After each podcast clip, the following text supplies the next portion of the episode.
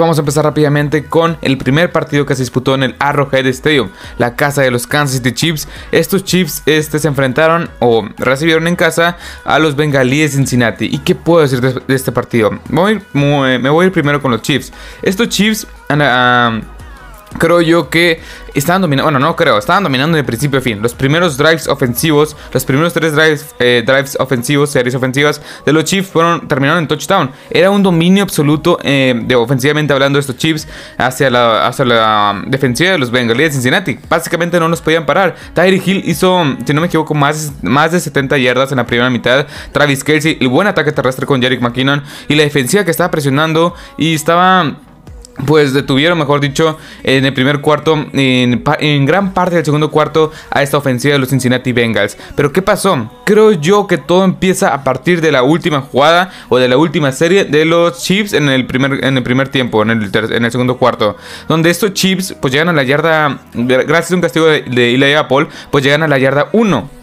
Y faltando 5 segundos, sin tiempos fuera, este, pues intentan eh, pues anotar, el, anotar de 6 puntos, anotar un touchdown. Y al principio yo sí como que sí respaldé, sí justifiqué, sí me gustó esta decisión. ¿Por qué? Porque estabas 21 puntos a 10, este, con, ganando y ganando. Y aparte, si aumentabas la ventaja, si, anotabas el touchdown, te ibas a ir a 28, 28 puntos lo más seguro con el gol de campo, a 10. Una ventaja otra vez 18 puntos. Y aparte, recibías el balón en la segunda mitad. Y eso, básicamente, anotabas en la primera y, este, y recibías el balón en la segunda. Te, gastabas un poco de tiempo en la segunda mitad y Quizá no anotabas de 3 ni, ni, un touchdown, pero podías bajarle el tiempo reloj. Pero ¿qué pasó? Creo yo que los Chiefs pecaron un poco de soberbios, ya un poco este, estaremos hablando sobre eso, este, pero bueno, los Chiefs básicamente no pudieron anotar. Una gran jugada del, Eli Apple que retuvo, eh, detuvo en seco a este, eh, Chira, a este Tyreek Hill, y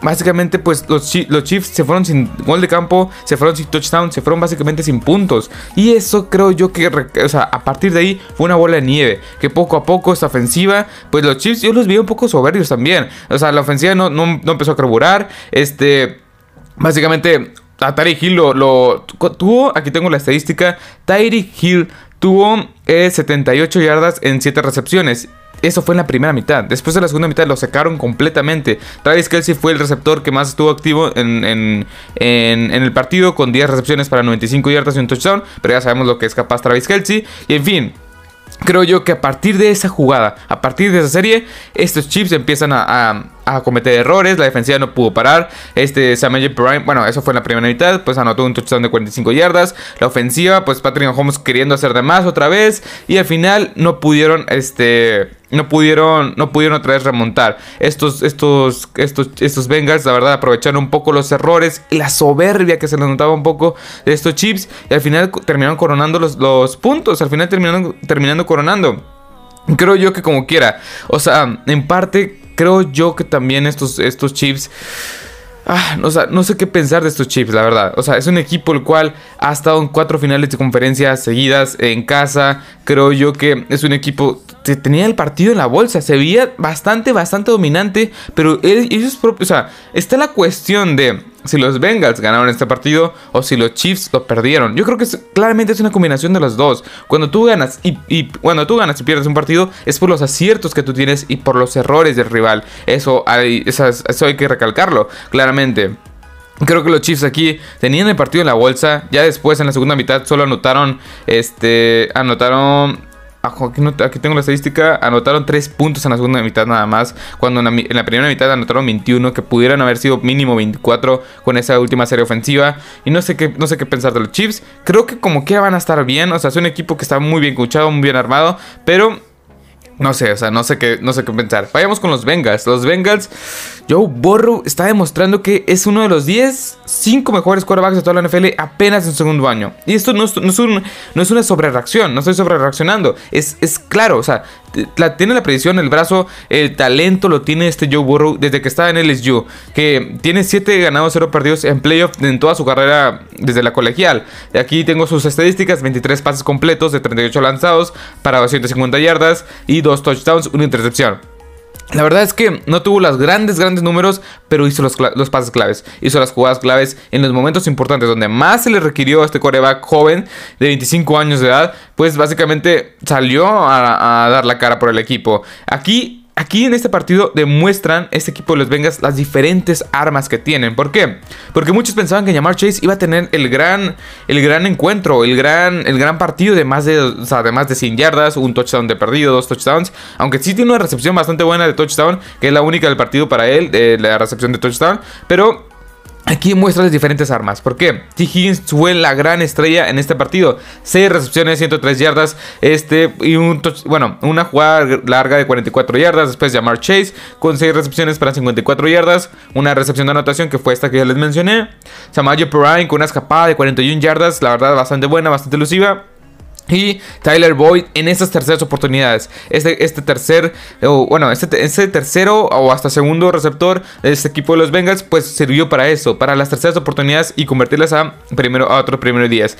Son las, estas son las claves. También la defensiva jugó un gran papel. Buenas coberturas. Estas buenas coberturas porque en ocasiones en la segunda mitad lanzaban, bueno, Presionaba, eh, presionaba, presionaba nada más con tres, perdón. Presionaba nada, más con tres. Y eso permitía que hubiera tres hombres, eh, bueno, siete hombres en cobertura. Y eso, y eso hacía, bueno, y dejaban un hombre como espía. Como espía, cuando Patrick Mahomes rolaba otra vez y quería correr, ahí llegaba el, espía. Ahí llegaba el cuarto hombre a presionar a Patrick Mahomes. Y eso, eso hacía que forzara muchos pases. Que una, esa, que forzara estas intercepciones, que la última, bueno, que la última sí se pasó, o sea, y ahorita estaremos hablando un poco más al respecto sobre eso, pero la verdad es que esta defensiva jugó bastante bien. En la primera mitad, en el primer cuarto y medio, primer cuarto, cuarto al segundo cuarto más o menos, se vio dominado, pero al principio, o sea, es que todo es una bola de nieve y, y perdón si lo recalco mucho, pero todo empezó a partir de la última serie de la primera mitad,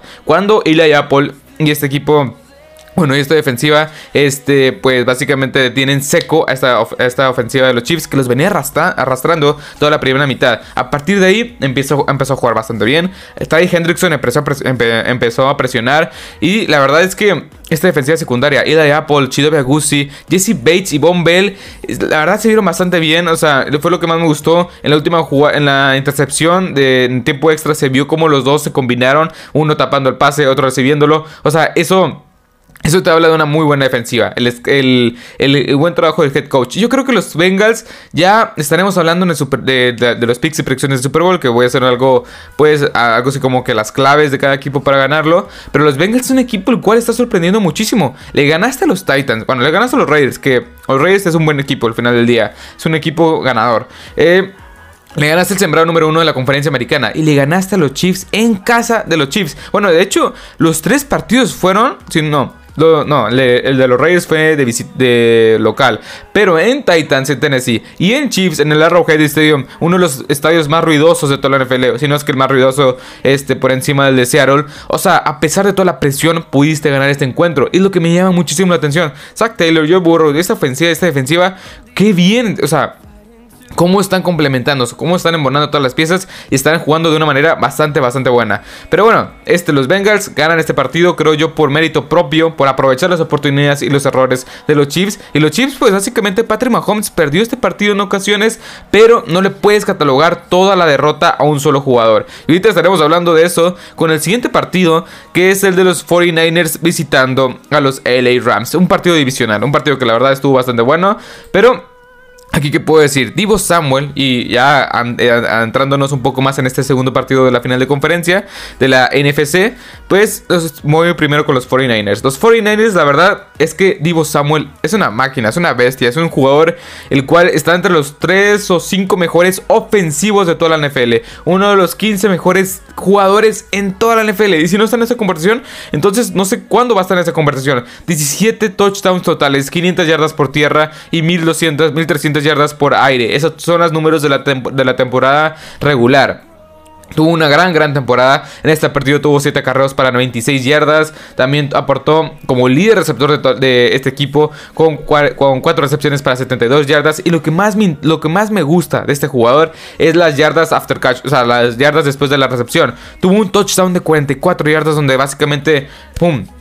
Explosión pura, explosión pura, rapidez. Y este jugador me emociona muchísimo verlo, la verdad. Como corredor, como slot wide receiver, como es, o sea, estas screens, estas pantallas eh, donde, donde básicamente son diseñadas para él, pues las aprovecha bastante bien. Kyle Shanahan sabe utilizar muy bien sus receptores. También Brandon Ayuk este, se vio bastante bien. Pero y la defensiva, sin, duda alguna. Pero vayamos, vamos a acabar con la ofensiva. La verdad es que esta ofensiva se vio bien. O sea, se vio bastante bien. Pero los Rams se, o sea, se, enfrentaron contra una defensiva de los Rams bastante motivada, bastante buena. Y creo yo que el principal problema este equipo, los 49ers, y yo no lo veía así a principios de temporada. Y podrán ver los episodios anteriores donde hablo de Jimmy Garapolo. Jimmy Garapolo para mí no era la no era el problema como tal de este equipo. O sea, si muchos pensaban que Trey Lance iba a ser la solución, estaban equivocados y todo estaban equivocados y todavía lo recalco. Jimmy Garapolo era la mejor y es la mejor opción hoy por hoy para este equipo los 49ers. Trey Lance es un coreback novato que muy apenas lanzó en promedio, 18 pases en, la, en, el colegial. Viene de segunda división. claramente que no hay que restarle mérito por eso, porque vengan de segunda división. Pero claramente lo que me refiero es el nivel, ¿no? Es el nivel de la colegial, de la primera a segunda división, sí cambia bastante. Y eso a la NFL. Pero bueno, Jimmy Garapolo, muchos le están recargando la derrota a Jimmy Garapolo. Y creo yo que está bien. O sea, el último pase la verdad yo lo entiendo, o sea, yo sí lo justifico en, cierta, en cierta, en cierto modo, porque básicamente el último pase que fue una intercepción, pues ya tenías una cuarta y 20 por ahí, o sea, tienes una cuarta y 20 y era prácticamente imposible de, de convertir. Siempre hay una posibilidad de todo, pero básicamente, no sé, justifico un poco ese pase. No digo que esté bien, pero no digo que esté eh, exageradamente mal. Pero bueno, o sea, Jimmy Garapolo yo digo que es la, o sea es un coreback que te da estabilidad. Es un coreback que te da estabilidad. Trey Lance no sé si te vaya a dar estabilidad todavía. Claramente, este Jimmy Garoppolo jugó el último snap como 49er. Se me hace un buen coreback. Top 20 de la NFL. No se me hace excesivamente malo. No se me hace bueno. Pero si de repente, no sé por qué. No sé si es porque tenía una lesión en la mano. Pero básicamente lanzaba pases. Ha lanzado pases en, este, esta eh, postemporada que dices Qué peor, o sea, así tal cual con esa expresión. ¿Por qué lanzas ese pase? ¿Por qué lanzas esa intercepción? ¿Por qué no simplemente lanzas un pase bueno? Tienes el receptor desmarcado. No hay nadie cerca de él a unas 7 u 8 yardas alrededor para que pongas el pase directito a un, radio en el cual el receptor pueda agarrar este pase. Estos pases muy, o sea, ha lanzado pases muy malos. Es un coreback el cual yo defendía muchísimo, la verdad, pero poco a poco se ha, demostrado que no merece otra oportunidad en los 49ers. No digo que en otro equipo de la NFL, la verdad. Pero creo que el principal problema fue ese. Jimmy Garoppolo perdió el partido en, en ciertas ocasiones de partido. No pudieron establecer correctamente el juego terrestre porque esta defensiva de los Rams hizo un buen trabajo y ahorita, y ahorita estaremos hablando sobre eso.